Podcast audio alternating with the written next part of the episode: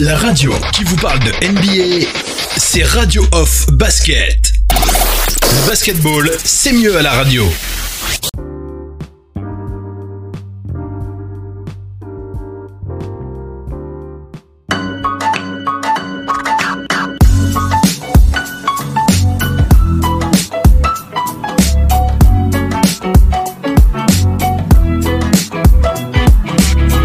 Bonsoir, à toutes et à tous, bienvenue sur Blabla Foot. Aujourd'hui, nous en sommes à notre quatrième épisode de Blabla Basket. On poursuit le récit de cette épopée de la première équipe non américaine à être sacrée championne NBA. Je parle bien sûr des Toronto Raptors. Il y a trois semaines, nous avions évoqué la saison régulière de la franchise canadienne et ce soir, nous parlerons de Kyle Lowry, bien entendu, mais aussi des points clés de cette saison et des playoffs. Je vais donc euh, accueillir notre guest star, notre compteur des temps modernes. Vous le connaissez déjà, bien sûr, c'est monsieur Oncle Phil, figure de Radio Off Basket. Jingle Oncle Phil. La radio qui vous parle de NBA, c'est Radio Off Basket. Le basketball, c'est mieux à la radio. Bonsoir Oncle Phil. Bonsoir, bonsoir Max. Euh, Comment tu Merci vas? de me- Je vais bien, je vais bien. Merci de m'accueillir une fois de plus sur Blabla Basket. Avec grand, grand plaisir euh, qu'on t'accueille, Oncle Phil. Euh, J'espère que, que tu es en forme, prêt à faire péter la baraque et à nous parler à nouveau des Raptors. On a hâte de voir comment ça, ça se poursuit cette histoire. Ouais. Euh, alors, on va, je je vais également accueillir pardon, nos, nos chroniqueurs qui ont pris position sur l'application Blabla Foot. Euh, on a d'abord d'abord Mike Laviolet qui, est, qui nous vient de Toronto apparemment. Bonsoir Mike. Bonsoir Max. Bonsoir à tous. Comment, vas-tu Mike. Ça va très très bien. Merci à vous euh, de m'accueillir aujourd'hui. Eh ben écoute, on est, on est absolument ravis. Alors Mike, je crois que c'est ta première fois hein, sur Blabla Foot, si je me trompe pas. Est-ce que tu veux bien te présenter rapidement pour euh, nos auditeurs qui ne te connaîtraient pas? Là, ça c'est ma première fois. Alors moi, euh, j'habite à Toronto. Je couvre les Raptors, entre autres, les sports en général pour euh, un journal qui s'appelle l'Express de Toronto. C'est euh, le journal francophone de Toronto. Et donc, euh, je suis très régulièrement les Raptors avec accréditation. Donc, on va parler de la saison dernière. J'ai suivi toute la saison dernière euh, dans la salle pour les matchs à domicile. Et euh, à côté de ça, je j'anime le podcast qui s'appelle Dino Talk, qui parle des Raptors. Euh, donc on a, on a on a démarré deux nouvelles euh, deux nouvelles émissions euh, depuis le- la reprise de la NBA. Euh, un avant un avant match qui s'appelle euh, Dino Talk Raptors versus et versus euh, l'équipe qui a chaque euh, chaque match et un après match qui s'appelle euh, Raptors euh, Dino Talk l'après match euh, sur lequel on revient euh, avec les membres de Raptors France et Raptors Belgique avec qui je travaille également. On revient sur les matchs et maintenant on est également disponible sur Radio Off avec Oncle Phil avec qui on a fait un partenariat. Voilà la raison pour laquelle je suis ici entre autres. Eh ben écoute, euh, super, c'est super mec, Euh, on est ravis de, de t'accueillir et d'avoir ton regard d'expert pour l'émission de ce soir. Bien messieurs, et il est l'heure, on va commencer. Phil, je vais te laisser la main pour débuter ce, ce récit. On s'était quitté euh, sur le passage de l'hiver hein, pour les Raptors et l'approche Ouais. de, de- de la préparation pour les playoffs. j'aime bien, j'aime bien l'expression le passage de l'hiver. Ça m'a fait penser à un moment à Game of Thrones avec les, les gardiens de la nuit. Bah, en, en plus, ils, en plus, ils disent ça, non Euh, Les supporters de Toronto, ils, Il parlent me pas de- semble. ils disent pas Winter is coming. We, we the North. Ils ont pas repris we the. North. Je crois qu'ils disent Oui, the North. The Euh, North. Mike va, Oui, oui. va me confirmer ça. C'est ça, oui, de North. Oui, the North. Alors, alors merci pour euh, la passe, euh, Max. Euh, donc, on va donc enchaîner avec ce quatrième épisode et ce sera aussi le dernier. Et justement, je suis très très heureux d'avoir Mike avec nous sur le parquet parce qu'il va véritablement nous permettre comme, avec les, autres intervenants, je, fais un big up à, Christophe, qui n'est pas avec nous ce soir, mais qui était avec nous lors des derniers épisodes. Grosse pensée pour lui. Donc je reviens, je, je, je récapitule simplement euh, le, les, débuts. Premier épisode, on a fait le point sur la création euh, des Raptors euh, de Toronto, de, des Raptors de Toronto. On a, on a, on a commencé avec la première franchise d'ailleurs du Canada. Euh, ce n'était pas les Raptors, mais les, les Huskies, hein, vous vous en souvenez. Ensuite, on a, on a parlé des premiers joueurs dans cette, de cette franchise. On a parlé de l'avènement de Vince Carter qui, qui a marqué, euh, qui a marqué à jamais l'histoire de cette franchise. Puis on a parlé aussi de l'ère Chris Bosch euh, dans, dans, dans, le deuxième épisode, on parlait de l'ère Chris Bosch. Dans le troisième épisode, on a fait le point sur euh, l'ère Demar de Rosanne, mais surtout ce déchirement euh, avec le départ de Demar de Rosanne de cette franchise des Raptors pour rejoindre les Spurs de San Antonio et l'arrivée bien entendu de Kawhi Leonard qui était donc cette pièce, l'une des pièces clés pour euh, euh, permettre de, de, voir les Raptors comme étant des prétendants pour le titre NBA. Donc on va enchaîner avec donc cet épisode 4. On va commencer par euh, préciser que ce début de saison du côté des Raptors le début de saison des Raptors était loin d'être un long fleuve tranquille, hein, avec l'arrivée de Kawhi Leonard, tout simplement parce que il y avait encore des éléments euh, qui, euh, qui, qui, qui fâchaient, des éléments, des éléments euh, qui, qui continuaient d'avoir leur impact au niveau de l'humeur, on va dire, des joueurs, mais aussi des supporters. On avait parlé du départ de Dwayne Casey, dans l'épisode 3, ce départ de Don Casey qui est resté dans les qui est resté dans les mémoires des fans des Raptors. On rappelle que l'un des joueurs clés de cette équipe des Raptors ne l'avait absolument pas euh, digéré. Il s'agit de Kyle Lowry, hein, Kyle Lowry aujourd'hui que l'on ne que, que l'on ne que l'on ne que l'on ne présente plus. Et ce départ de Casey, ce départ de Casey avait même fait un petit peu euh, avait même permis à, aux joueurs Blake Griffin, la star Blake Griffin des Pistons, euh, pour qui euh, le Don Casey est devenu le hit coach. Euh, Blake Griffin qui, qui était allé de son petit commentaire euh, le 16 décembre 2018 lorsqu'il déclarait lors d'une victoire des Pistons sur les Raptors, il avait déclaré sur une fin de match puisque les Raptors, les Pistons avaient battu les Raptors sur une fin de sur un système qui avait placé Don Casey en fin de match et euh, Blake Griffin avait déclaré après le match ce que ce n'était pas comme si on découvrait les systèmes de, de, de Dwayne Casey parce que c'est un excellent coach et qu'il les faisait travailler euh, tous il, il, leur permet il, il leur faisait travailler des systèmes en fin de match en, de fin de match à l'entraînement et que si c'était une surprise pour les fans des Raptors ce n'était pas une surprise pour eux de savoir que Dwayne Casey était est un excellent coach ah, je, vais, je, vais, te, je vais t'interrompre, euh, Phil, rapidement, juste pour demander à Mike, en fait, euh, depuis Toronto, euh, comment est-ce qu'on voyait justement Dwayne Casey sur, les, sur ces dernières années au, à la tête de la franchise? Dwayne Casey, Dwayne Casey était un coach très respecté et très apprécié de la part des joueurs. C'était un coach qui était quand même assez proche de ses joueurs. Et euh, mais après le, passage à Nick Nurse s'est fait en fait un peu dans la continuité. Mais ce que je voulais souligner, c'est que euh, Nick Nurse quand même, il a marqué euh, de son empreinte le début de saison directement en, en, en, prenant des choix très drastiques par rapport à Dwayne Casey. Euh, je sais plus si vous en aviez parlé lors de l'épisode précédent. c'est que en fait, Nick Nurse a décidé euh, Dwayne Casey faisait jouer Sergi Baca au poste 4 en compagnie de Jonas Valanciunas et, euh, Dwayne, euh, et Nick Nurse a fait le changement drastique de repositionner un des deux pivots sur le banc, de remettre Ibaka en poste 5 et de mettre Pascal Siakam titulaire dès le début de saison sur ce poste 4. Je crois que tu l'avais mentionné, euh, oncle Phil, oui, oui, et c'est vraiment un changement drastique et qui marque vraiment le fait que Nick Nurse met son empreinte sur l'équipe en faisant ce changement-là. Mais tu penses, toi, que c'était euh, un changement qu'il a fait finalement euh, pour, plutôt pour asseoir, c'est-à-dire d'un point de vue, disons, politique au sein de, la franchise, pour asseoir sa domination, ou que c'était vraiment pour une histoire, une question de jeu, en fait, de système c'était clairement une question de jeu parce qu'on a vu que le, duo Ibaka-Valanciunas ne fonctionnait clairement pas.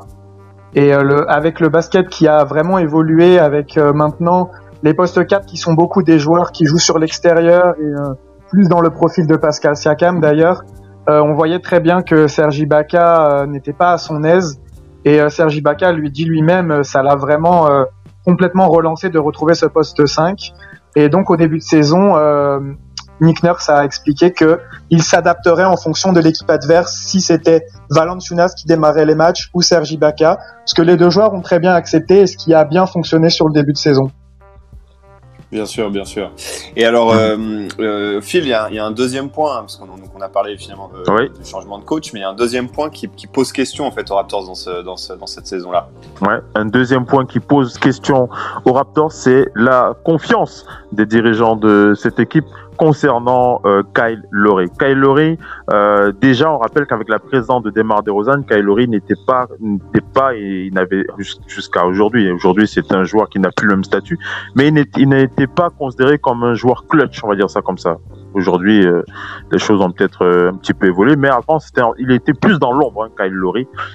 Et avec, on va dire, ce qu'on peut appeler la nomination de Pascal Siakam en tant que deuxième meilleur scoreur en tant que deuxième score de cette équipe, les défaillances de Kyle euh, se voyaient sur, certains matchs et il y avait de quoi se poser euh, quelques questions, notamment en début euh, de saison. On va revenir par exemple sur ce match, ce, ce, mois de décembre, hein, cauchemardesque pour Kyle notamment le 11 décembre 2018 où Kyle Lowry s'était planté face à un, à un, gros match face aux Bucks de Milwaukee il avait raté une occasion cruciale de tuer le match alors que les Raptors menaient au score 97 à 94. Kyle était seul à 3 points dans le corner et il avait raté euh, son, son tir. Et on rappelle que avant, lors des quatre derniers matchs, il avait déjà raté 24 de ses 28 derniers tirs, c'est-à-dire en fin de rencontre, euh, sur 25 tentatives à 3 points. Donc euh, ça, ça montre clairement qu'il était assez maladroit, sans compter Mike, j'imagine que tu... Pardon, excuse-moi, oui, j'imagine que Mike était au match en fait. Euh, c'était, je sais pas si c'était à, à, Toronto ou pas ce match. Le 11 décembre face aux Bucks. C'était le 11 décembre 2010. J'ai pas, pas précisé c'était à, à, domicile d'ailleurs. j'ai pas précisé. J'ai pas précisé. Mike, tu, tu nous entends? Mais, J'ai pas un souvenir précis de ce match-là. Ouais, ouais. Il y a tellement de dans la saison T'as souvenir de la, de, la, de la période que traversait Kyle Lowry? Kyle Lowry. J'ai pas, j'ai pas eu cette impression que Kyle Lowry était si pointé du doigt euh, au sein des Raptors en tout cas. Mhm. Euh, je me souviens de sa mauvaise passe, mais euh, la, force de cette équipe, c'est que euh, y avait vraiment une grosse solidarité. Et, euh, ils n'ont jamais pointé du doigt des individualités en fait. Après, on sait que Laurie a toujours eu cette cette réputation de, de faillir un peu dans les moments dans les moments chauds. Même si des fois je trouve que c'est une réputation un peu tronquée sur les playoffs précédents, si on si on se penche de plus près, on voit que Laurie n'avait pas forcément failli. C'était plus euh, Demar Rosanne qui avait vraiment tendance à se à se cacher. Mais mhm. euh, ouais, je pense que les Raptors ont bien géré ça la saison dernière par rapport à Kyle Lowry. Mhm. Oui, parce qu'il il fallait gérer, parce que Phil, euh, il avait un, pourcentage catastrophique en décembre. Euh, euh, ce mois de décembre 2018 était vraiment catastrophique pour Kyle Lowry puisqu'il chutait à 4, il chutait à 14% euh, sur à 3 points en, en 5 matchs sur ce mois de, de décembre. On va aussi rappeler. On aussi, rappeler euh, quelques soucis physiques de Kyle Lowry, notamment euh, le 31 décembre 2018, euh, les Raptors perdent la première place de la conférence à cause notamment de l'absence de Kyle Lowry qui était blessé à ce moment-là au quadriceps et, et au dos. Euh, et euh, on va enchaîner pour préciser aussi que euh, Kyle Lowry, il a, il n'était pas, comment, comment on va dire, il n'a jamais été totalement absent des rumeurs de transfert à ce moment-là, puisque Kyle Lowry a, je veux pas dire qu'il a, qu'il a souffert des, des, problèmes concernant des rumeurs de transfert, mais Kyle Lowry a un passif avec les rumeurs de transfert, notamment euh, suite euh, à ce qui s'était passé lorsqu'il avait été drafté aux Grizzlies euh, de Memphis. On, revient sur la saison 2008-2009. Kyle est euh, donc drafté. il est drafté en 2006 par les Grizzlies et lors de la saison 2008-2009. Kyle Lowry voit sa place menacée par l'arrivée d'un certain Mike Conley Jr., et euh, on reste toujours euh, aux Grizzlies à cette époque-là. Et lors de la saison 2009, en janvier 2009, en janvier 2009, 2009 pardon, le hit coach des Grizzlies, Lionel Hollins, avait décidé de donner euh, le statut de starter à Mike Conley. et Kyle Lowry avait été mis au banc. Par la suite, il avait été tradé aux Rockets le 19 février 2009 dans un deal à 3 avec les Grizzlies et, les, et le Magic d'Orlando. Donc si on parle de, ce, de cette période-là, c'est tout simplement parce que le nom de Mike Conley Jr. est encore revenu dans les discussions de transfert lors de cette période janvier 2019 avec les Raptors de Toronto, puisque euh, euh, le nom de Kyle Lowry avait été évoqué dans des discussions de transfert avec les Grizzlies. Et euh, ils avaient évoqué à cette époque le nom de Mike Conley. Euh, le, nom de, le nom de Mike Conley Jr. avait été évoqué euh, pour, pour, un, pour, pour un trade.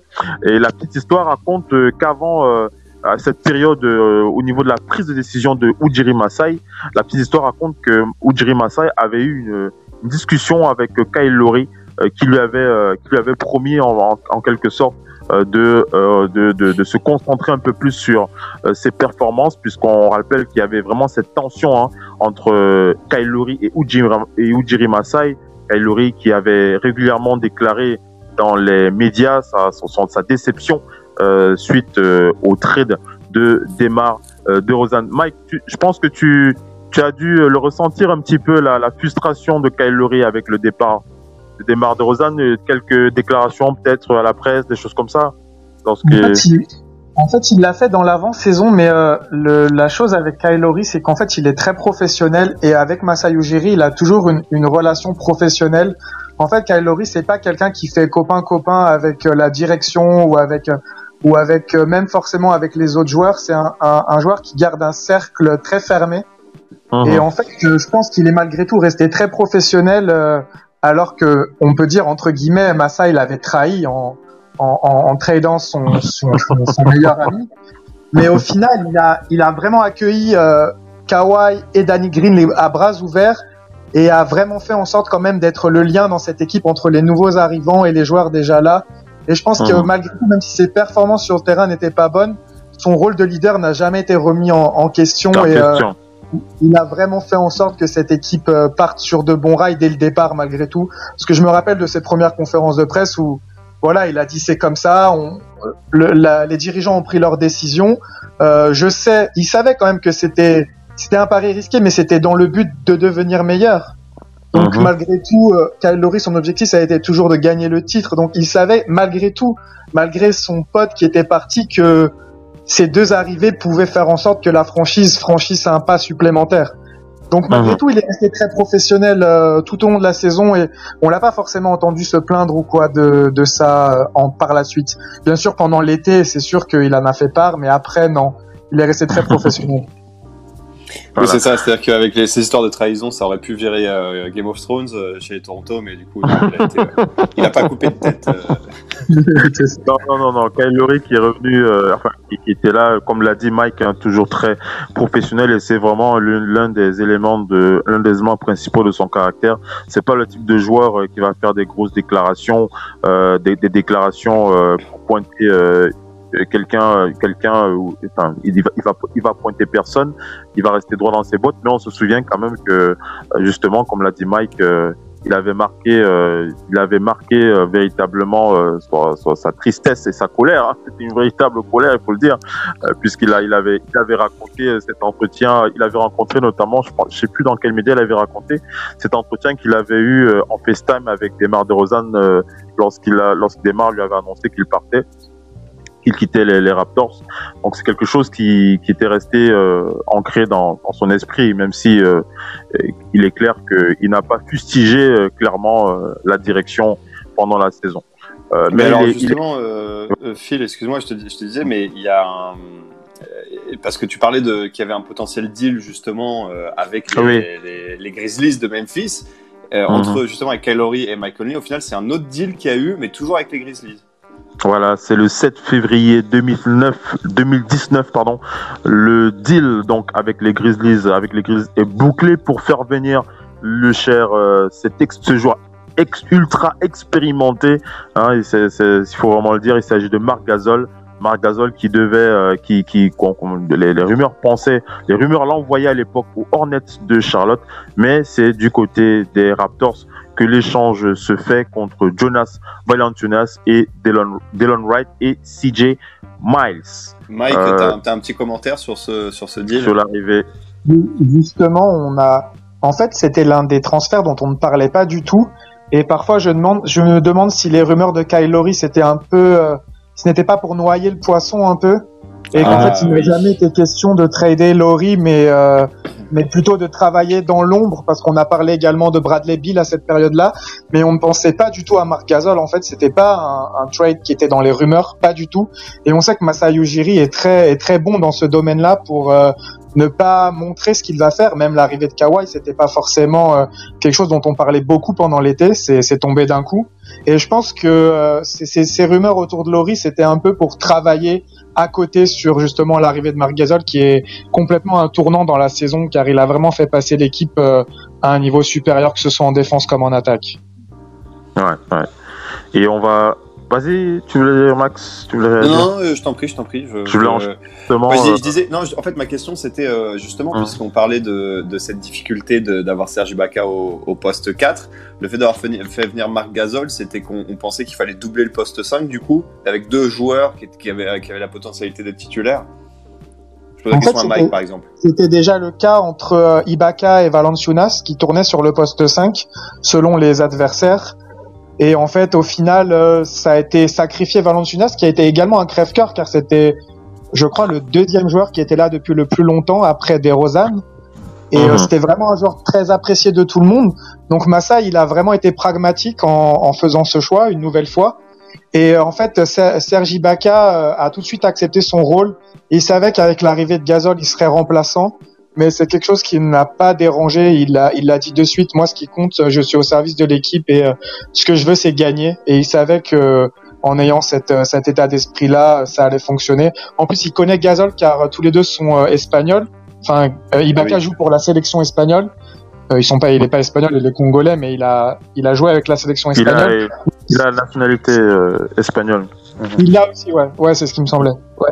Donc il a il a joué avec Gasol et en fait ils se connaissaient très bien, donc c'était vraiment une alchimie qu'ils avaient déjà entre eux et c'était pas du tout un problème pour lui l'arrivée de Gasol, au contraire. Puis il a eu du temps de jeu en plus quand même. Euh, Serge Baka, c'était pas un joueur qu'on maintenait à 5 minutes par match, quoi.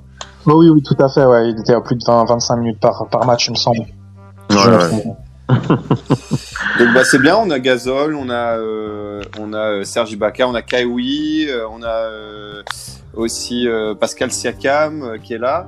Il manque plus que un Kyle Lowry au top de sa forme.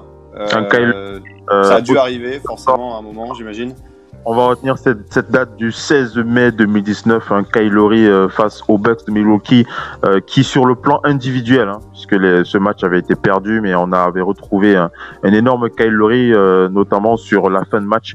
Kylori qui avait terminé ce match à 30 points, mais ce qui avait été impressionnant de la part du meneur, c'est que sur les sur les, les 14 derniers points de son équipe avaient été scorés par par lui, par Kylori, alors que le reste de l'équipe était, alors que Kyle, alors que Kawhi Leonard, pardon, qui sur ce match, sur cette fin de match, était à 0 sur 15 dans euh, le dernier quart-temps, euh, malgré les 31 points qu'il avait mis euh, sur l'ensemble de cette rencontre. donc voilà. Mais globalement, sur la saison, ce que l'on peut dire hein, après, justement, c'est pour ça que la présence de Mike est importante, c'est que sur la saison, globalement, ce que l'on peut dire, c'est que les Raptors avaient réussi une saison régulière conforme au standard qu'on leur connaît depuis déjà 3-4 ans, 4-5 ans, avec des qualifications régulières en playoff. Un impact de Kawhi Leonard euh, qui était là, mais pas si, euh, comment dire, euh, pas si euh, imposant, c'est le bon mot, pas si imposant, pas comparativement à celui qu'on pouvait avoir avec un LeBron James euh, lors du premier titre des Cavs, euh, puisque pendant la saison, Kawhi, les, les, les, Raptors ont démontré qu'ils avaient la, qu'ils savaient gagner sans Kawhi Leonard, puisque on se rappelle, on rappelle que Kawhi Leonard avait été absent pendant, je crois, une vingtaine de matchs, et les Raptors avaient quand même continué à gagner quelques matchs sans lui. donc la première et sans oublier que du côté des Raptors, la, la la première place de la conférence n'était pas forcément une priorité pour Nick Nurse et, euh, et, ses joueurs.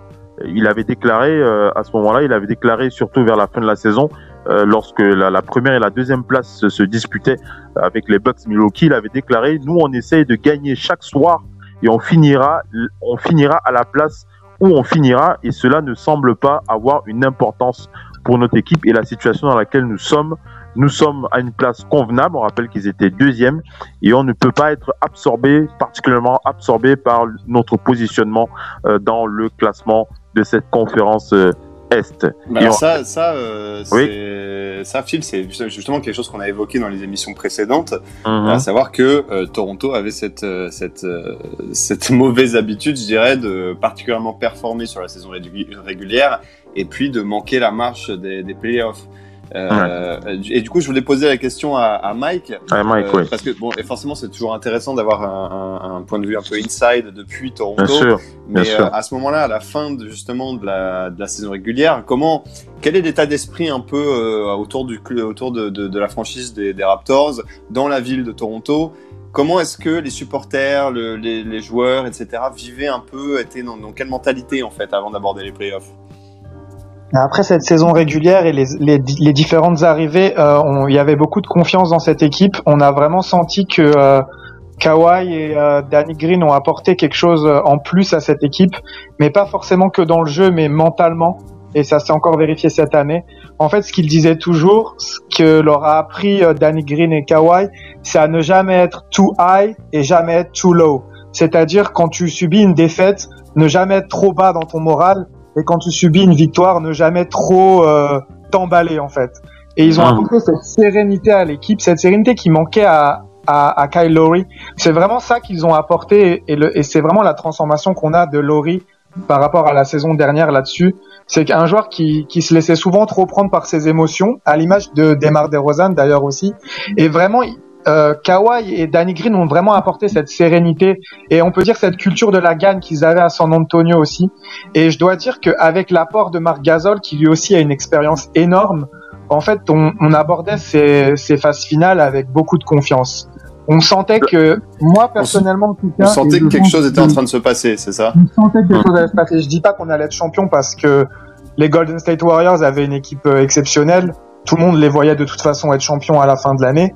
Mais en tout cas, les chances d'aller en finale NBA pour la première fois de l'histoire de la franchise étaient, étaient, étaient très grandes. J'allais poser, j'allais poser, euh, euh, Max, tu me permets juste, euh, je voulais poser une question à, à, à, Mike. Mike, tu parlais du côté émotionnel euh, des, des, Raptors de Toronto. Est-ce qu'on peut aussi dire que euh, l'influence de Kawhi Leonard au niveau émotionnel a aussi joué, puisqu'on sait que Kawhi Leonard il a la particularité d'être un joueur euh, ultra euh, calme, le calme. il, il, a tu veux dire glacial Tu veux dire glacial Vous savez que Kawhi Leonard, il est surnommé de, de fun guy parce que c'est pas le mec, euh, il rit pas tout le temps. Alors quand il, quand il, quand on voit un sourire, son visage, c'est c'est, c'est, ça fait le tour des réseaux sociaux. Euh, la, la, question que je vais poser à Mike, donc voilà, c'est ça. Est-ce que tu n'as pas l'impression que le, le caractère intrinsèque de Kawhi Leonard, ce caractère froid, comme l'a dit Max, a aussi euh, impacté sur euh, le, côté émotionnel des Raptors qui, euh, dans les moments difficiles ou les moments, comme tu l'as dit, n'étaient ni trop joyeux, ni trop, trop tristes dans les défaites, ni trop joyeux dans les victoires. C'est un peu. Ouais, c'est exactement ça. Son impact, il est là en fait il est euh, au-delà de ses talents, c'est un, ben, un, basketteur exceptionnel, mais c'est vraiment ouais, dans, dans la mentalité qu'il a, qu'il a changé les choses à Toronto et c'est vraiment ça qu'il a apporté. Et pour revenir au Fun Guy, en fait, c'est lui qui a déclaré ça dans sa conférence de presse euh, de, d'introduction. Quand ils lui ont demandé comment tu te décrirais, il a dit I'm a fun guy. Et après, on se souvient tous de son rire à la fin de. c'est un rire légendaire. un journaliste qui lui demande je sais plus quelle question et il répond après il lui dit mais de toute façon je sais même pas où tu es. Et après il se met à rire euh, le rire qui restera dans les annales pour, des décennies maintenant. C'est vraiment l'introduction de Kawhi à cette époque où il a dit I'm a fun guy en étant tout à fait placide comme d'habitude c'était c'est vrai le sens de l'ironie au moins c'est bien ouais c'est clair Et donc, euh, bah, tout ça, ça nous mène aux playoffs, les amis. Ouais. Hein Ouais, Euh, ça les nous- playoffs nous- qui débutent pour les Raptors. euh, voilà, avec tout le monde dans l'appréhension. Est-ce que cette, cette, cette année, ça va le faire? Est-ce que les Raptors vont enfin connaître une finale NBA Euh, je te coupe pas dans ton programme, hein, Max, euh, mais je voulais ju- justement poser une dernière question. Ah je vais oui, poser une dernière question à je Mike. prie. La question que je vais lui poser, c'est est-ce que, est-ce, est-ce qu'il, qu'est-ce qu'il retient, euh, est-ce qu'il y a un autre événement qu'il retient de cette euh, saison euh, régulière, Mike? Euh, je dirais pas un événement, mais tu l'as un peu mentionné déjà. Euh, je retiendrai le fait que euh, l'équipe s'est construite euh, sans Kawhi Leonard sur beaucoup de matchs. On sait Mhm. qu'ils ont mis en place euh, le load management, comme ils ont appelé, euh, où Mhm. ils ont beaucoup reposé Kawhi pour. Euh, pour, Kawhi ne jouait pas les back-to-back, on le précise. ça, il jouait pas les back-to-back et quand il sentait que sa que sa cuisse euh, ne pouvait pas aller bien, ils euh, ils l'ont reposé. Et en fait, je pense que l'équipe, elle a vraiment trouvé une alchimie euh, collective parce que c'est vrai qu'il c'est quand même un joueur exceptionnel, donc il a tendance à à, monopo- à avoir la balle beaucoup, ce qui a ce qui a beaucoup servi en playoff. Ensuite, on va en parler face euh, aux Sixers, mais Mhm. euh, ils ont vraiment euh, ils ont vraiment appris à à donner des responsabilités à chaque joueur et c'est un peu la force également de de Nick Nurse qui est beaucoup à l'écoute de ses joueurs. Peut-être contrairement à Dwayne Casey qui était très euh, comment dire, c'est lui qui dictait les choses et qui, qui imposait un peu ses, ses idées. Et euh, Nick Nurse c'est un joueur qui est très à- un entraîneur qui est très à l'écoute de ses joueurs et Mhm. euh, il a fait beaucoup de tests durant toute la saison. En fait, c'est un joueur qui teste beaucoup, un entraîneur qui teste beaucoup. Il a essayé beaucoup de combinaisons différentes, quitte à perdre des matchs des fois. Et je, re- je rejoins ce que tu disais, oncle Phil, tout à l'heure sur le fait que euh, c'était pas forcément important pour lui la première place.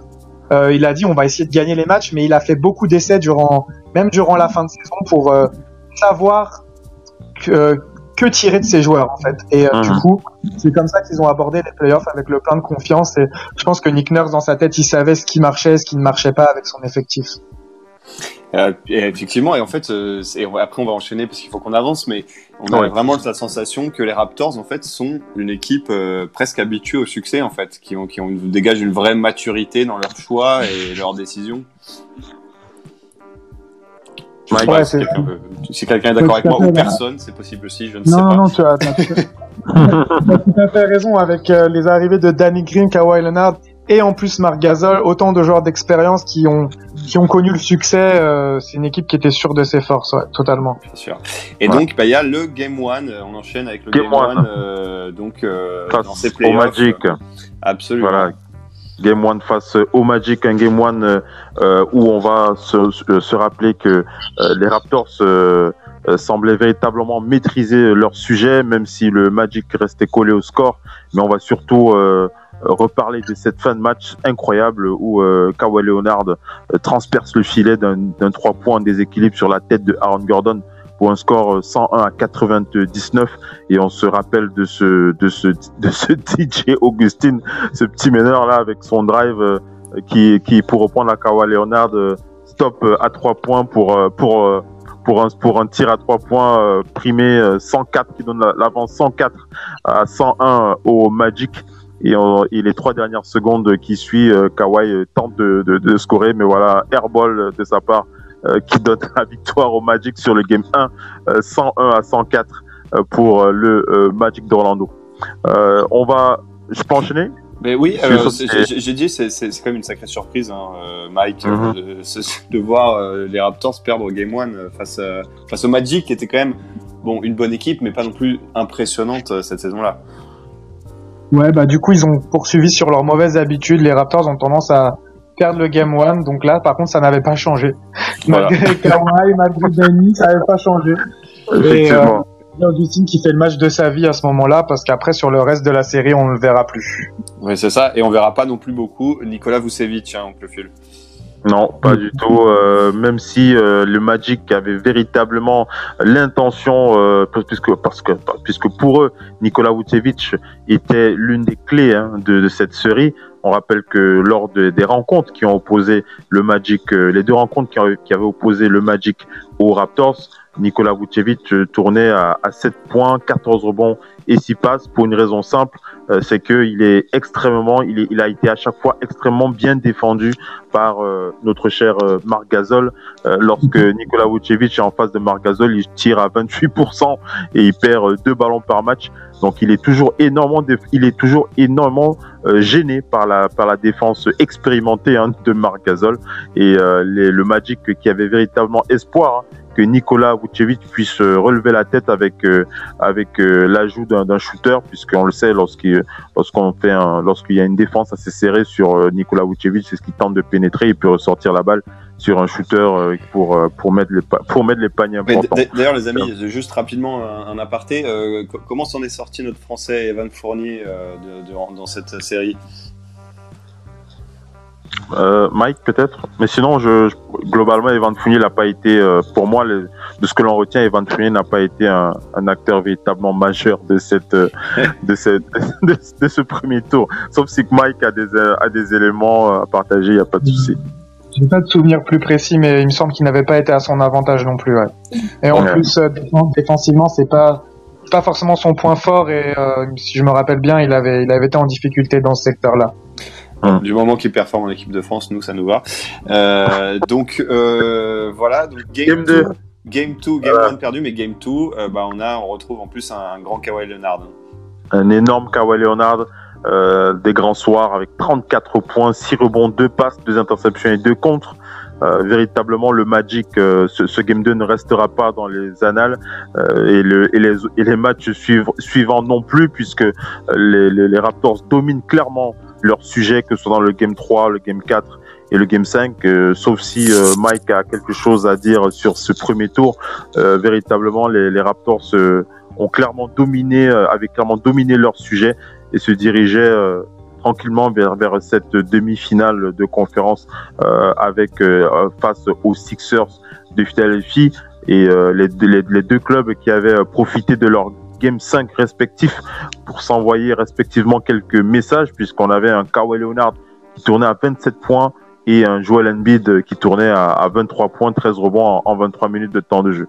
Je ne sais pas si euh, Mike a des éléments euh, pour le, premier tour du Magic à partager. Sinon, moi, personnellement, j'ai n'ai pas retenu grand-chose. Mais moi, en fait, je voulais juste euh, même plutôt demander à Mike d'aller directement, puisque des amis, en plus, il faut qu'on avance, mais euh, d'aller nous, raconter directement, finalement, le Game 1 euh, face à, aux Sixers, parce que c'est un peu le un moment clé quoi de, de, la saison. On est face aux Sixers qui sont une franchise qui est une franchise qui est sur le qui est en train de retrouver le devant de la scène. Et ce Game 1 où les Raptors justement quand les Raptors ont l'habitude de perdre, toi j'imagine que tu y étais Mike. Ah ouais, tout à fait, ouais, ouais, ouais. Et alors raconte-nous un peu comment, comment était ce, ce, l'ambiance, l'atmosphère dans la salle, le match en lui-même? Euh, bah, comme toujours, très très grosse ambiance. Euh, on connaît la Scotiabank Arena, c'est l'une des plus grosses ambiances euh, de la NBA.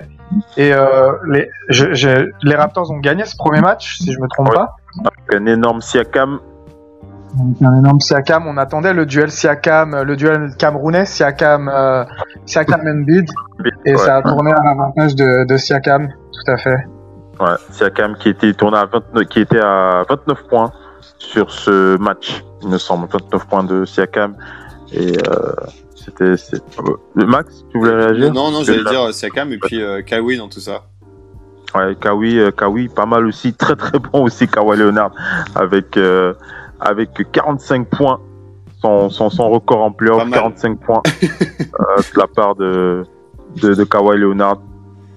Euh, donc, et donc, euh, donc c'est une, une demi-finale qui en fait va être euh, extrêmement serrée, extrêmement disputée parce que on a deux équipes qui ont un niveau finalement très proche. Ouais, très très proche avec un ultime game set, puisque on se souvient encore de ce panier primé au buzzer euh, à 3 points euh, pour donner la victoire euh, aux Raptors 92-90 sur la tête de, de Joel Embiid, un, un Kawhi Leonard à 41 points qui se dirigeait vers ses, vers ses finales de conférence. Mike, tu te souviens de ce tir primé sur la tête de, de Joel Embiid, ce tir qui restera pour toujours dans l'histoire de la NBA. Ça fait toujours des cauchemars, des cauchemars dans la tête de, de Joel Embiid, d'ailleurs.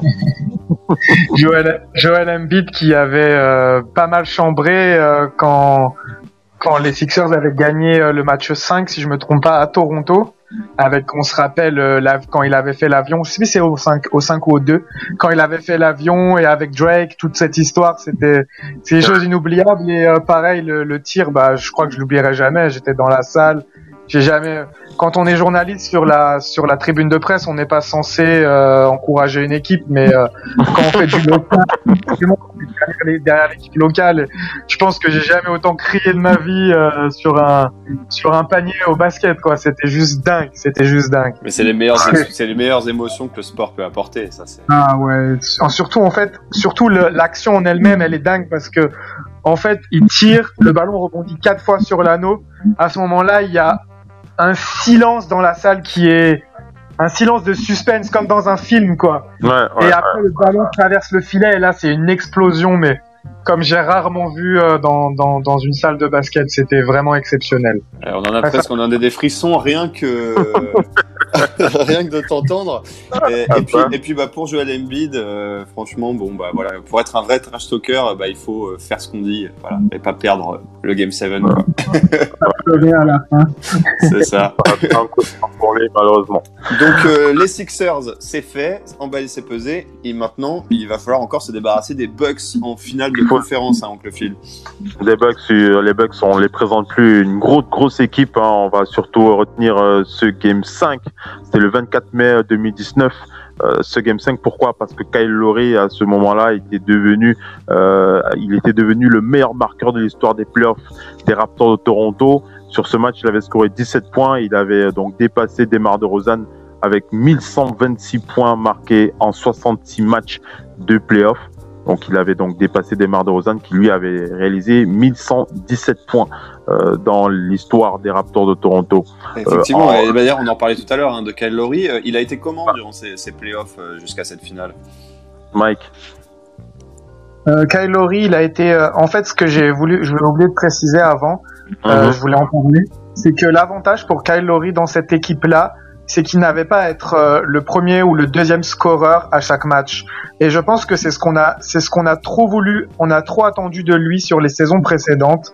En fait, Kyle pour moi, c'est pas un, scoreur euh, forcément euh, régulier. Et en fait, attendre de lui qu'il soit à 20-25 points par match, c'est pas son rôle.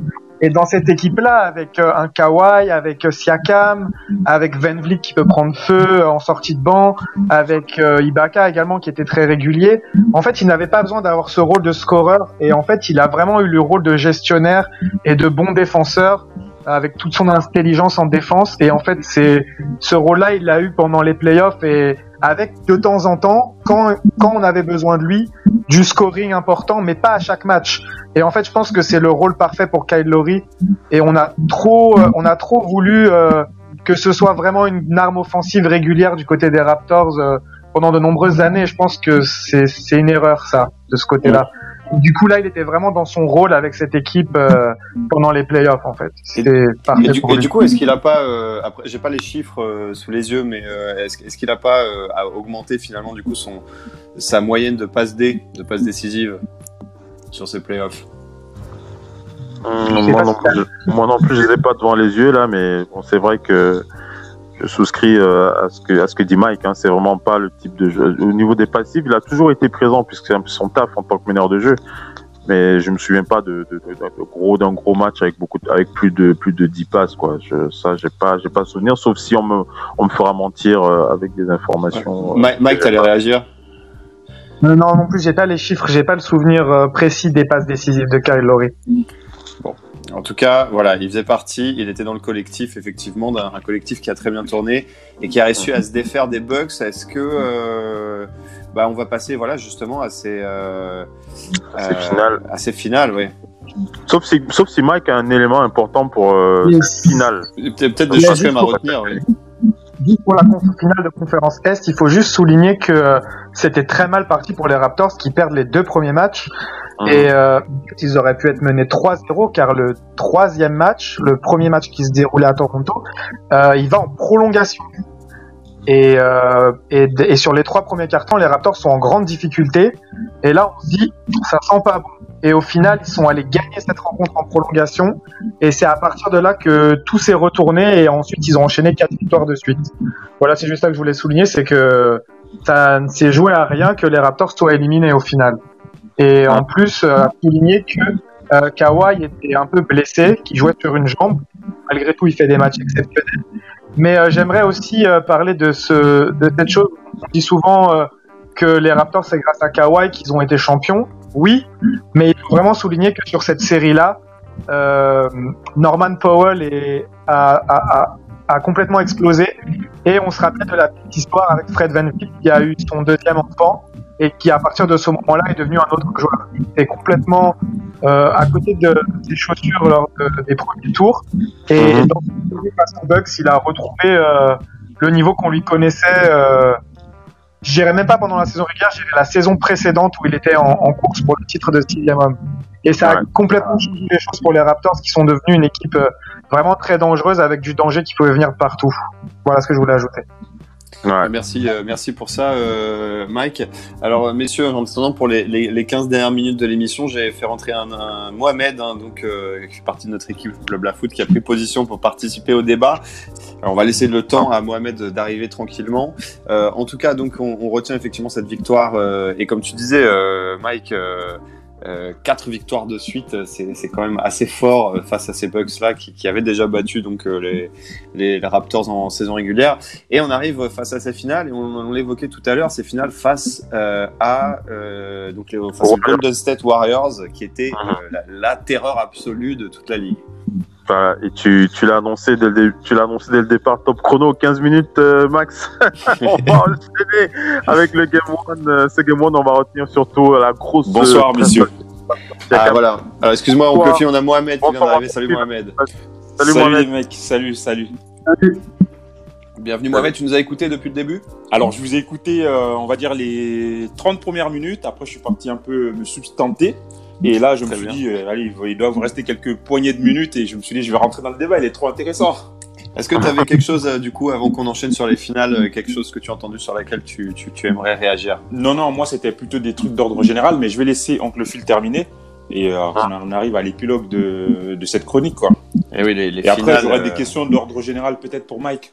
Bien sûr. Eh bien, écoute, euh, bah, écoute, Oncle Phil, on te laisse débuter ce récit des, des finales. Voilà, ce Game One euh, incroyable, euh, qui, on retient surtout la performance du Camerounais Pascal Siakam, totalement en fusion. 32 points, il était à 14 sur 17 au tir, 14 sur 17 au tir. C'est ultra propre hein, pour, euh, pour, un, pour un Game One euh, en finale NBA. Les Raptors qui ont remporté cette première, marche, cette première manche 118 à 109. Les Splash Brothers, Stephen Curry et Clay Thompson avaient répondu aux côtés d'un Draymond Green en triple-double, mais n'étaient véritablement euh, jamais rentré dans ce match. Euh, mais on retiendra aussi euh, l'énorme contre de Pascal Siakam sur Draymond Green en fin de match et une gestion euh, de fin euh, tranquille du côté des Raptors pour l'emporter euh, sur ce game 1. Sur ce Game One, finalement, c'est c'est- c'est dont on parlait juste avant, Mike. hein. C'était, euh, c'est-à-dire le fait que Toronto, c'est une équipe que- où le danger pouvait venir d'à peu près partout. Euh, il y avait une grosse homogénéité collective, et finalement, on voit que les Warriors qui se sont euh, reposés que sur les Splash Brothers sur ce Game One, eh ben, ils ont perdu. Il y a tout à fait. Et en plus, il y avait, euh, je pense que Raymond Green a fait l'erreur de dire que que Pascal Siakam ne ferait rien face à lui et il a, il a bien regretté après le premier match. Il a énervé, euh, il a réveillé le Kraken. La réveil Kraken. On passe au game 2. Game Eh ben, je 2, t'en le réveil des Warriors. C'est le réveil des Warriors derrière un excellent Clay Thompson à 25 points euh, sorti euh, en cours de route sur blessure et un Draymond Green euh, qui, qui, qui manquait de très peu, qui avait manqué très peu le triple-double. Il était à 17 points, 10 rebonds et 9 passes. Les Warriors avaient donc réussi à battre les Raptors sur un score de 109 à 104 pour égaliser à un partout.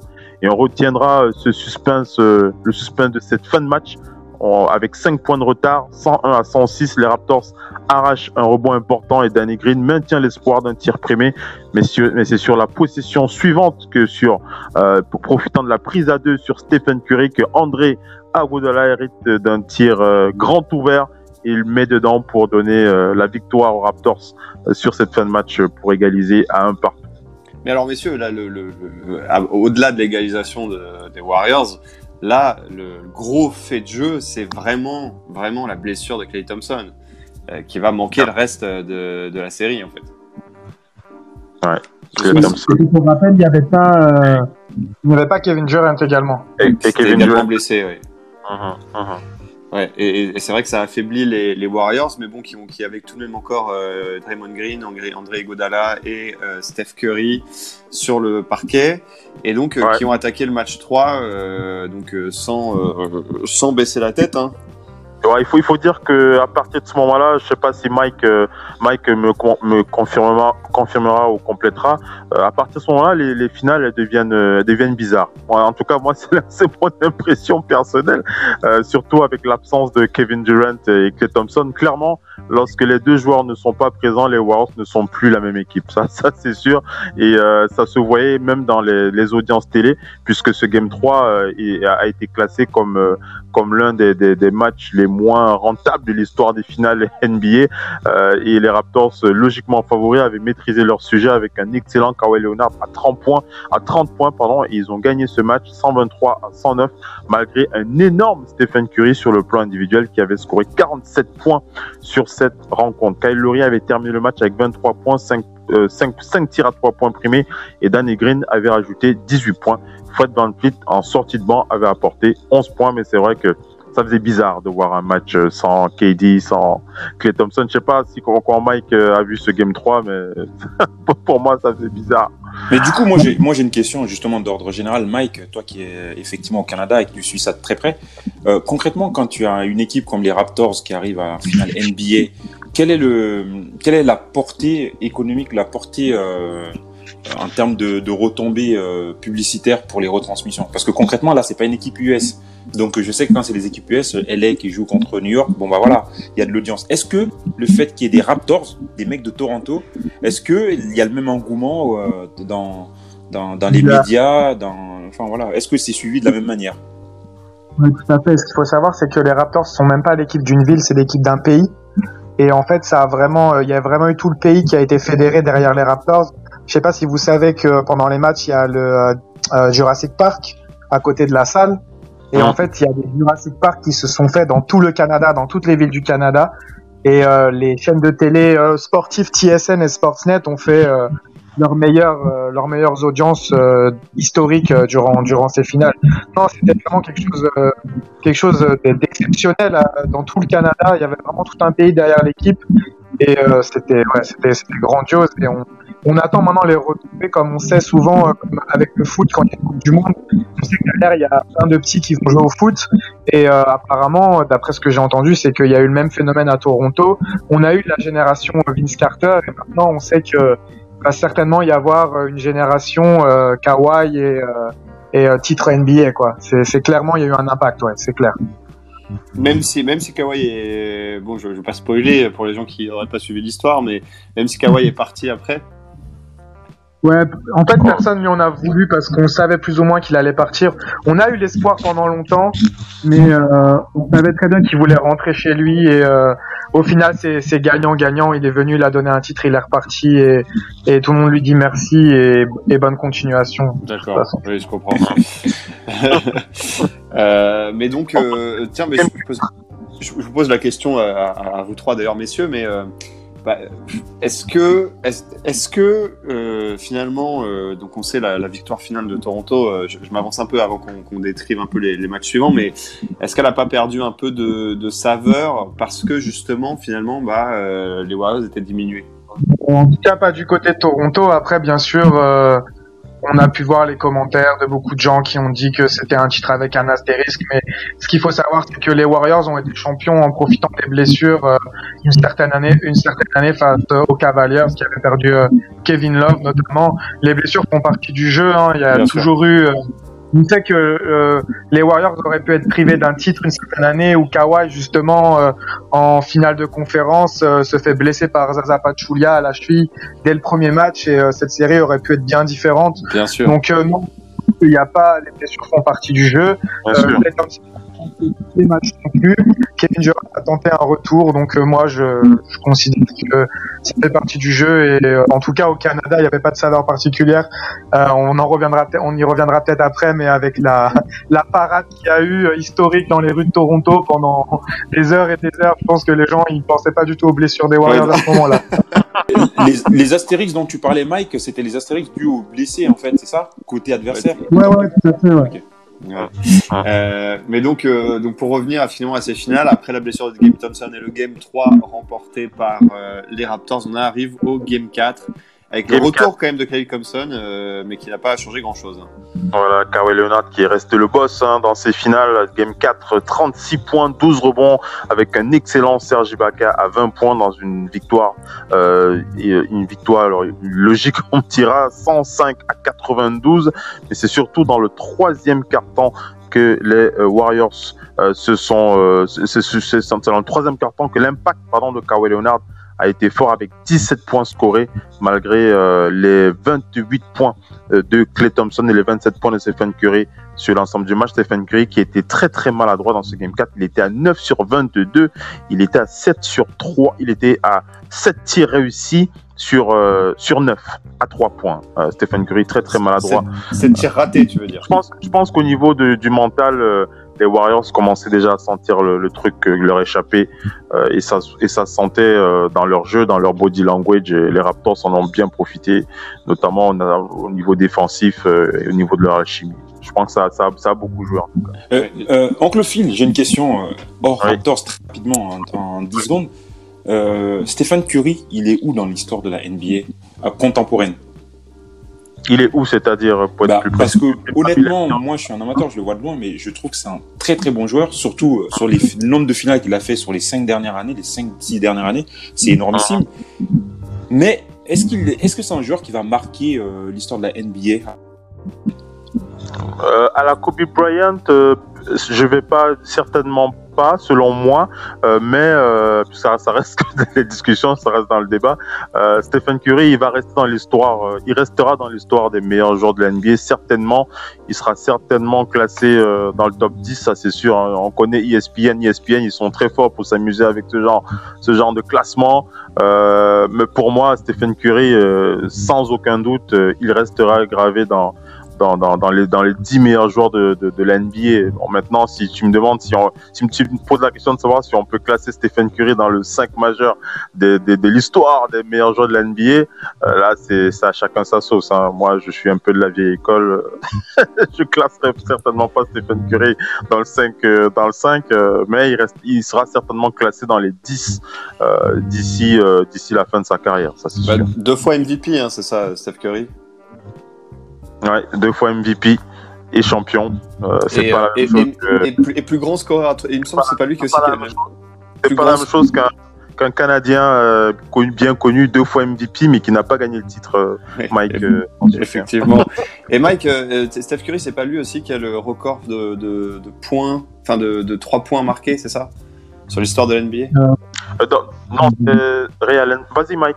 Vas-y, Mike, c'est tu. Je pense pas qu'il ait dépassé encore Ray Allen, mais Non, pas encore. en fait, là où Stephen Curry a marqué l'histoire, c'est qu'il a vraiment révolutionné le jeu par euh, son tir à trois points qui est au-delà de la ligne à trois points. Quoi. Et le gars, il shoot à 9 mètres. Je crois, je crois C'est qu'il un a battu, premier à avoir fait ça. il a battu le record sur une saison, je crois. Ah, sur une saison, c'est ça. Ah, ah, av- avant lui, euh, moi j'ai en en tête Reggie Miller. J'ai l'impression que c'est le nouveau Reggie Miller, peut-être avec un peu plus d'élégance dans ses shoots. Miller, c'était beaucoup de, tirs en sortie d'écran. euh, C'était pas un joueur qui portait beaucoup la balle, alors que Curry, ça reste un joueur qui shoot, comme on dit, off the dribble. C'est que, en fait, il va, il va, il va dribbler, il va s'arrêter, il va faire un step back, quelque chose comme ça, et tirer de loin. Euh, c'est, pas forcément euh, le même style de joueur que euh, un Reggie Miller ou un Ray Allen, qui sont plus similaires sur euh, des joueurs qui, ou euh, Clay Thompson, qui ressemble plus à un Reggie Miller, par exemple, par sa capacité à se déplacer, à prendre des écrans et à shooter de loin. On se rappelle du match de Clay Thompson où il avait marqué euh, 37 points, je crois, en prenant que 4 dribbles dans tout le match, quelque chose comme ça. C'est plus euh, de ce type-là, alors que c'est plus un joueur qui va porter la balle et shooter euh, après le dribble, un peu comme euh, Damien Lillard maintenant. Je pense aussi que dans la discussion, ça reste aussi une autre génération, ça reste une autre, une autre, une autre histoire, hein, parce que Reggie Miller, lorsque vous, lorsqu'on parle de Reggie Miller, on parle d'un joueur qui a quand même donné des mots de tête euh, à Michael Jordan à une époque de sa, au meilleur, au meilleur euh, de sa carrière. Donc, euh, Reggie Miller, c'est, un registre différent. C'est, un joueur avec une, avec une importance. C'est un franchise player avec une importance, une, un impact différent au PSR d'Indiana à son époque. une autre façon, une jeu, une, approche du basket aussi très très différente, hein, puisqu'on rappelle que c'est aujourd'hui avec les, les, Splash Brothers, vous savez que le small ball, le small ball a a, a, changé un petit peu la façon de jouer. Beaucoup de tirs, beaucoup de, de, joueurs, beaucoup plus.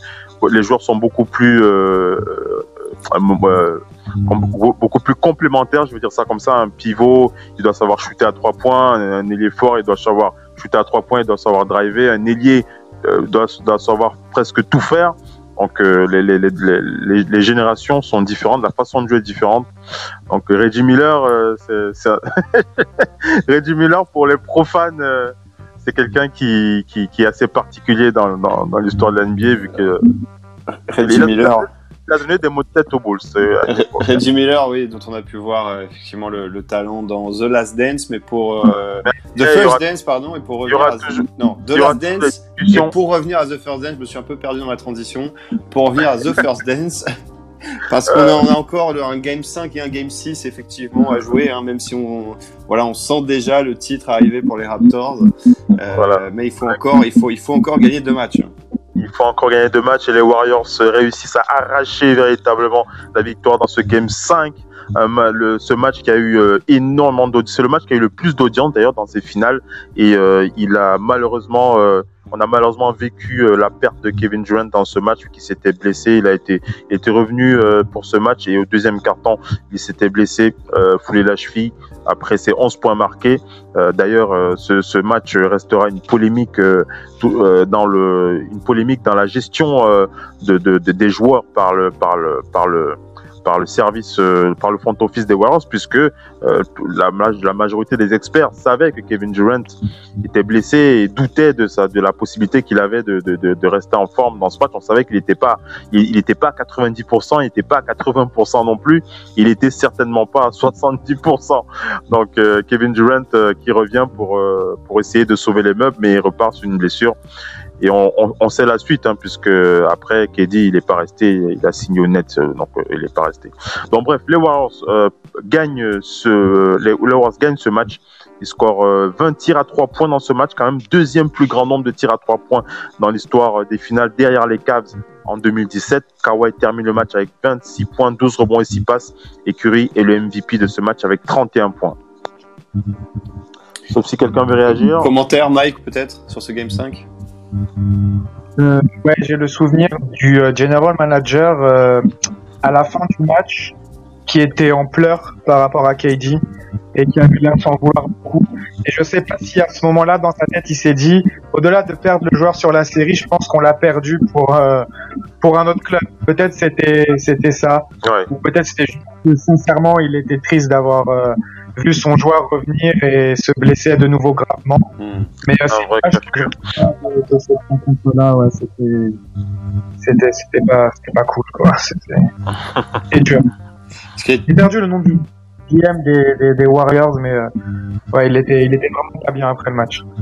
Euh, de, les Warriors qui donc euh, du coup vont devoir disputer euh, toujours sans euh, toujours sans KD euh, le game 6 donc face à des Toronto Raptors qui cette fois ne vont pas laisser le titre s'échapper. Ils ne vont pas laisser le titre s'échapper. Kawhi Leonard conclut euh, cette finale euh, avec euh, ce Game 6, 22 points, 6 rebonds. les Raptors gagnent ce match, un score de 114 à 110. Stephen Curry, avec ses 21 points, s'était vraiment senti seul, hein, sans Kevin Durant et Clay Thompson absent une partie du match. Draymond Green, malgré son triple-double, avait perdu 8 ballons sur ce game, 11 points, 19 rebonds et 13 passes, malgré ses 8 avec 8 ballons perdus, mais on retiendra un énorme Kawhi Leonard. Hein. Kawhi Leonard, c'est le MVP de ces finales, euh, avec 28 points euh, de, avec 28 points de moyenne dans, ces, dans cette finale. Il va rejoindre LeBron James et Kareem Abdul-Jabbar comme les seuls joueurs de l'histoire de la NBA à devenir MVP des finales dans deux équipes différentes. Euh, mais euh, le plus important, c'est pas Kawhi, c'est bien évidemment la victoire des Raptors de notre cher Mike ici présent, les Raptors qui deviennent à ce moment-là la première équipe non américaine à remporter le titre euh, NBA. Mais surtout, c'est la première équipe non américaine à gagner un Big Four US depuis 1993, puisque la dernière équipe non américaine à gagner un sport majeur aux États-Unis, c'était les, euh, c'était les Blue Jays, hein, euh, pour les Blue Jays de Toronto, euh, suivi justement par Mike ici présent, les Blue Jays de Toronto, qui avaient remporté les World Series en 1993. Blue Jays, c'est quel sport ça? Le baseball. Le ah oui, d'accord. Alors là, je suis pas du tout. J'ai oublié de préciser, Mohamed. Désolé, j'ai oublié de préciser. Non, non, euh, moi, moi j'aime, en fait, j'aime le sport US, mais vraiment, euh, je suis loin d'être un expert. Mais par contre, tous les sports US, j'aime bien. C'est clair. Euh, et alors, Mike, bah, raconte-nous un peu, voilà, cette victoire, les jours qui ont suivi, la ville de Toronto, la parade, ça, devait être une folie indescriptible. Ah ouais, déjà le soir même, les villes ont été la ville a été envahie, les rues ont été envahies. Euh, c'est un peu similaire à ce qu'on a vu en France avec la Coupe du Monde aux Champs-Élysées. Sur la rue principale de la ville, Yange, c'était c'était vraiment une marée marée humaine. Et ensuite, dans les jours suivants, il y a eu cette, cette parade euh, qui a duré des heures et des heures parce qu'en en fait ici au Canada, ils sont tellement réputés pour être gentils qu'ils n'avaient pas mis de barrière pour délimiter le, chemin. Et du coup, les gens, euh, ils sont tous, euh, tous sur la route. Donc ça a pris des heures, ça devait durer pendant deux heures, ça en a pris six, je crois. Et puis on gardera cette image de Marc Gasol euh, en feu, vraiment en feu, et un peu, euh, un peu bourré aussi, je pense. Parce que pour avoir des échos, il y avait beaucoup d'alcool sur, le, sur les bus. Entre les, les bouteilles de champagne et les bières, c'est allé à, ça a coulé à flot. On va le rappeler avec modération normalement. Voilà, euh, avec modération, mais euh, on, on, peut s'y attendre, voilà, dans un tel événement. un petit truc comme ça, euh, là il y avait plus trop de modération, voilà. Mais c'est ouais, ça reste des souvenirs exceptionnels du côté de Toronto. Et voilà. Effectivement. Effectivement. Euh, Oncle Phil, est-ce que tu as euh, peut-être quelque chose à, à rajouter, peut-être une, une, une, conclusion, en fait, un mot de que, conclusion que tu aimerais dire? Parce que je, je, sais que tu as pris beaucoup de plaisir à préparer cette, euh, cette, cette série d'émissions euh, et que ça te tenait à cœur. Donc, si, si, tu as quelque chose que tu aimerais dire, je, je t'en prie, on t'écoute. Euh, c'était un véritable plaisir, un marathon aussi, un véritable marathon, euh, mais euh, ça m'a fait véritablement plaisir de travailler sur sur cette chronique. Et ce que je retiens aussi, c'est c'est l'émotion tout simplement, l'émotion avec ce premier titre remporté. Je suis un peu dans la même veine que Mike. Hein. On était tous derrière les Raptors lorsqu'ils ont gagné. On a tous sauté ce, ce Je pense qu'il y a beaucoup de la majorité des fans de NBA d'ailleurs. Euh, la majorité des fans souhaitaient euh, la défaite des Warriors. Hein. Je crois que c'est quelque chose qui était commun à, beaucoup de gens. Je vais, je, vais, je laisser la parole à Mohamed rapidement, même si tu avais peut-être une, chose, une question ou quelque chose sur laquelle tu aimerais réagir pour, pour clore cette émission. Ouais, non, alors franchement, euh, Oncle Phil, bravo. Franchement, une chronique comme ça sur 4 euh, quatre, euh, quatre, saisons. quatre saisons. Bah oui, on peut parler de 4 saisons même. Elle est nickel chrome. Même si on n'aime pas le basket, j'ai appris des choses. Donc, étonnamment, sur ces Rap Stores, je savais même pas que Toronto avait pu gagner une, une, un titre NBA. Et eh ben parfait. Et je suis fan, je reste fan du basketball, même si je le pratique pas. Effectivement, bravo à toi, bravo à toi, Max. Franchement, c'était pas mal du tout. Et puis, bah, bah, Oncle Phil, euh, moi, honnêtement, j'attends la suite. Hein. Maintenant, il faut que tu nous fasses, euh, je sais pas, une chronique sur euh, Magic Johnson, par exemple. J'aime bien ce joueur, parce qu'il y a le mot Magic dedans. Il n'y a pas de souci.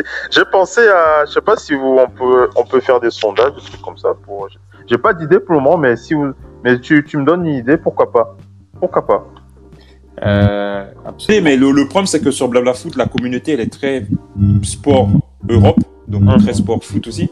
Mmh. Euh, donc il y a pas, on n'a pas capté encore énormément euh, une grosse euh, communauté de basketteurs, mais mais je pense qu'on peut on peut sonder. Hein.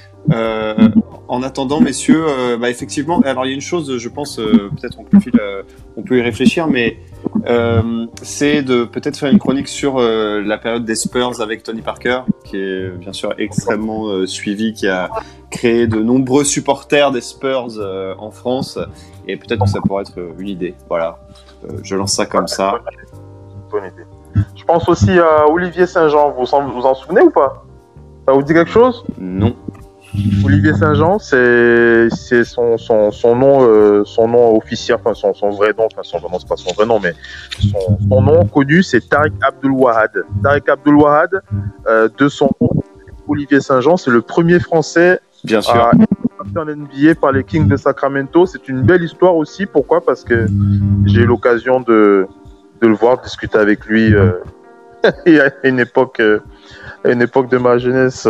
Et c'est une belle histoire aussi. Là, pour le premier Français drafté en NBA, c'est une belle histoire aussi. Avec Tariq. Absolument. Absolument. Tarek Abdelwahad. Euh, Et bah, il a joué en équipe de France, lui, ou pas?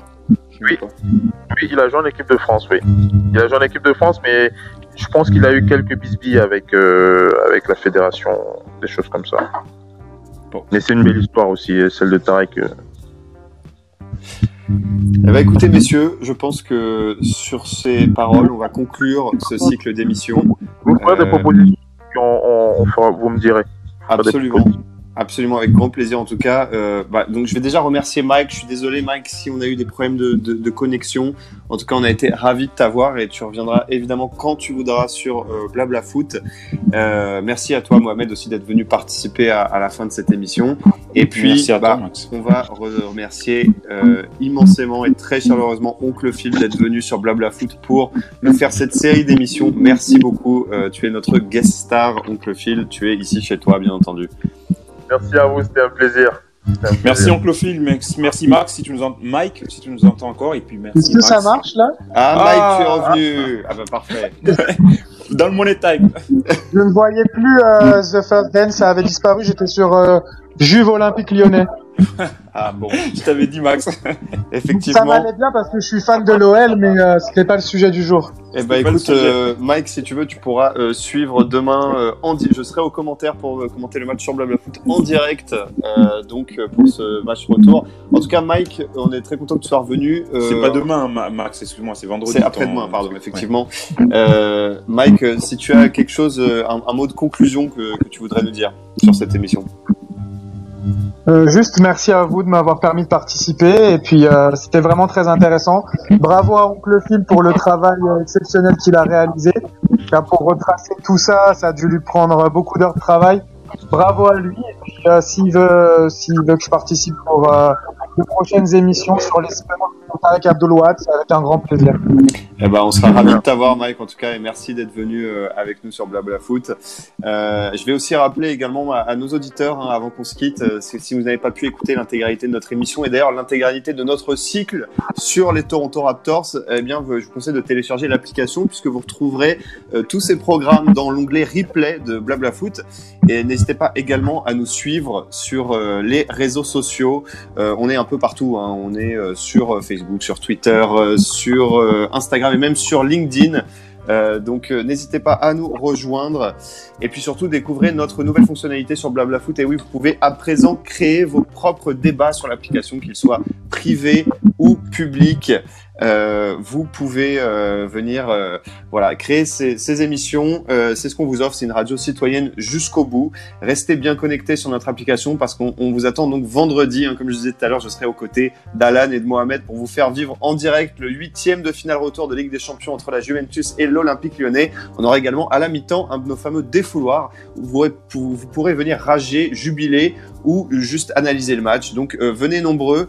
D'ici là, portez-vous bien et on se retrouve très bientôt sur Blabla Foot. Salut à tous Salut messieurs